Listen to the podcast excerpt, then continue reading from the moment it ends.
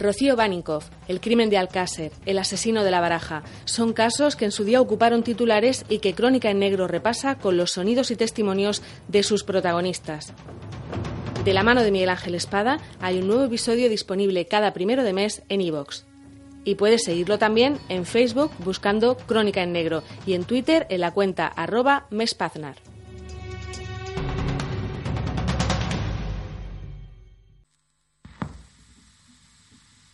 Gitana caí tú serás como la falsa moneda. Y que de mano en mano va y ninguno se la queda que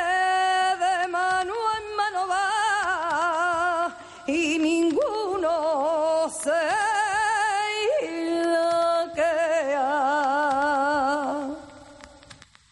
Las informaciones que hay en este podcast han sido recogidas de páginas web y noticias relacionadas que siguen disponibles en distintos periódicos y televisiones online, donde trataron las noticias de los sucesos que voy a contaros.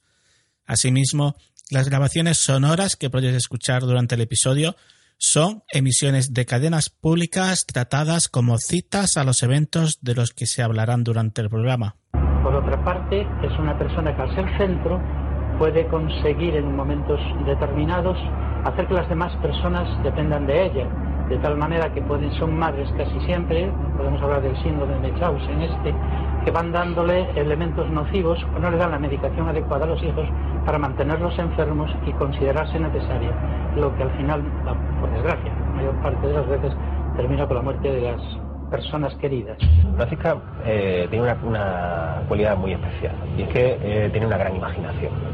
Ella fue desarrollando durante el periodo desde que se iniciaron la investigación hasta que definitivamente fue bueno fue detenida no, hasta posteriormente horas, horas posteriores a la detención fue desarrollando varias versiones. Una de ellas es que el marido le, le era violenta con ella, le pegaba, le insultaba, la maltrataba en definitiva. Pero esa versión por su, caía por su peor peso, puesto que no había nada objetivo que pudiera fundamentar dicha acusación. La mente de Bucky es eminentemente la de una psicópata. Eh, el término psicótico es irreal, el psicópata conoce la realidad, pero la trastoca totalmente. Y lo hace de una manera fría, calculadora, con conocimiento real y absoluto de lo que va a hacer. No reconoce obstáculos para conseguir sus deseos o, en determinados casos, sus propios instintos que a veces no puede controlar. En primer lugar, eh, la versión, bueno, la, la muerte del marido la pudo camuflar en cierta medida con eh, la idea de que había fumigado en casa y él se había intoxicado con los gases, lo cual en cierto modo si lo miramos con la perspectiva del tiempo eh, resultaría extraño puesto que nadie de la familia habiendo estado al mismo tiempo que él se intoxicó. Pero eh, primero fue eh, una mm, idea que le estaban acusando injustificadamente. En segundo lugar es que la niña estaba deprimida le daba una serie de medicaciones. En, segundo, en tercer lugar fue que el marido le pegaba, que se vio ella obligada a tomar las medidas. En segundo que quería liberarse, quería suicidar ella y quería proteger a sus hijos y que la mejor forma para que no se quedaran en este mundo solo era eliminarlos a ellos y después eliminarse ella. Francisca Ballesteros nació en 1969 en Valencia y tenía 35 años cuando sucedió esta historia que voy a contaros. Sus vecinos la tenían como una esposa devota, pero introvertida en sus relaciones con ellos.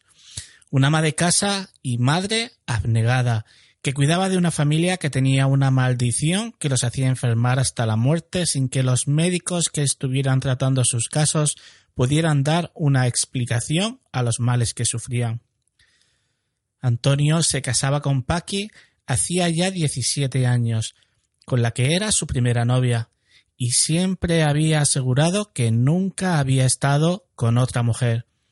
Era su primer amor. Tras casi cuatro años de casados llegaría su primera hija, Florinda, y cinco meses después la primera desgracia del matrimonio. El 4 de junio de 1990 la pequeña moriría.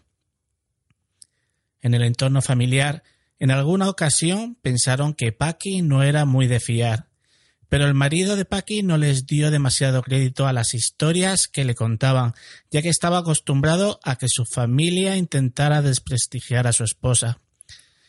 La relación con su familia tuvo sus altibajos, llegando a estar sin dirigirse la palabra casi seis años. Solo en los últimos tiempos parecían haber logrado la reconciliación. Incluso algunos domingos se reunían para comer en restaurantes todos juntos. La atmósfera familiar era de normalidad hasta que el 6 de octubre de 2003 Antonio ingresaba en la UBI del Hospital Comarcal de Melilla. El 12 de enero de 2004 fallecía por un fallo multiorgánico por intoxicación. Tras el fallecimiento de Antonio, Paqui y sus hijos llevaban una vida dura que intentaban sacar adelante. Una vida que la había dejado sola con dos hijos, Antonio y Sandra hijos que también estaban enfermos y que apenas salían de casa. Incluso ella apenas salía, siempre en casa atendiéndolos. Estamos en la primavera de 2004. En la memoria de los vecinos quedaría para siempre cómo veían a su vecina Paqui siempre cuidando y preocupándose por su familia.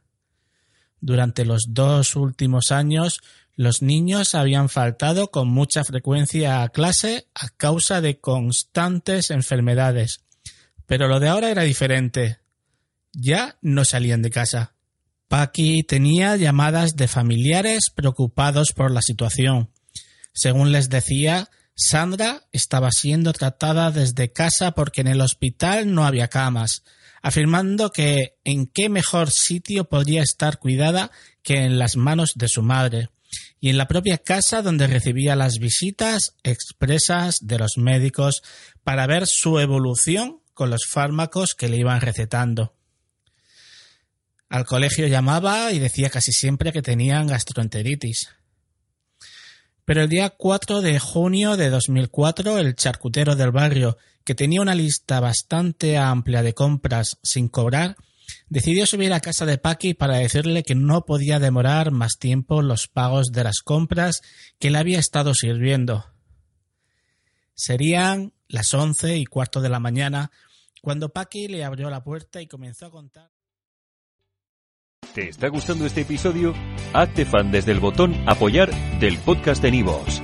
Elige tu aportación y podrás escuchar este y el resto de sus episodios extra. Además, ayudarás a su productor a seguir creando contenido con la misma pasión y dedicación.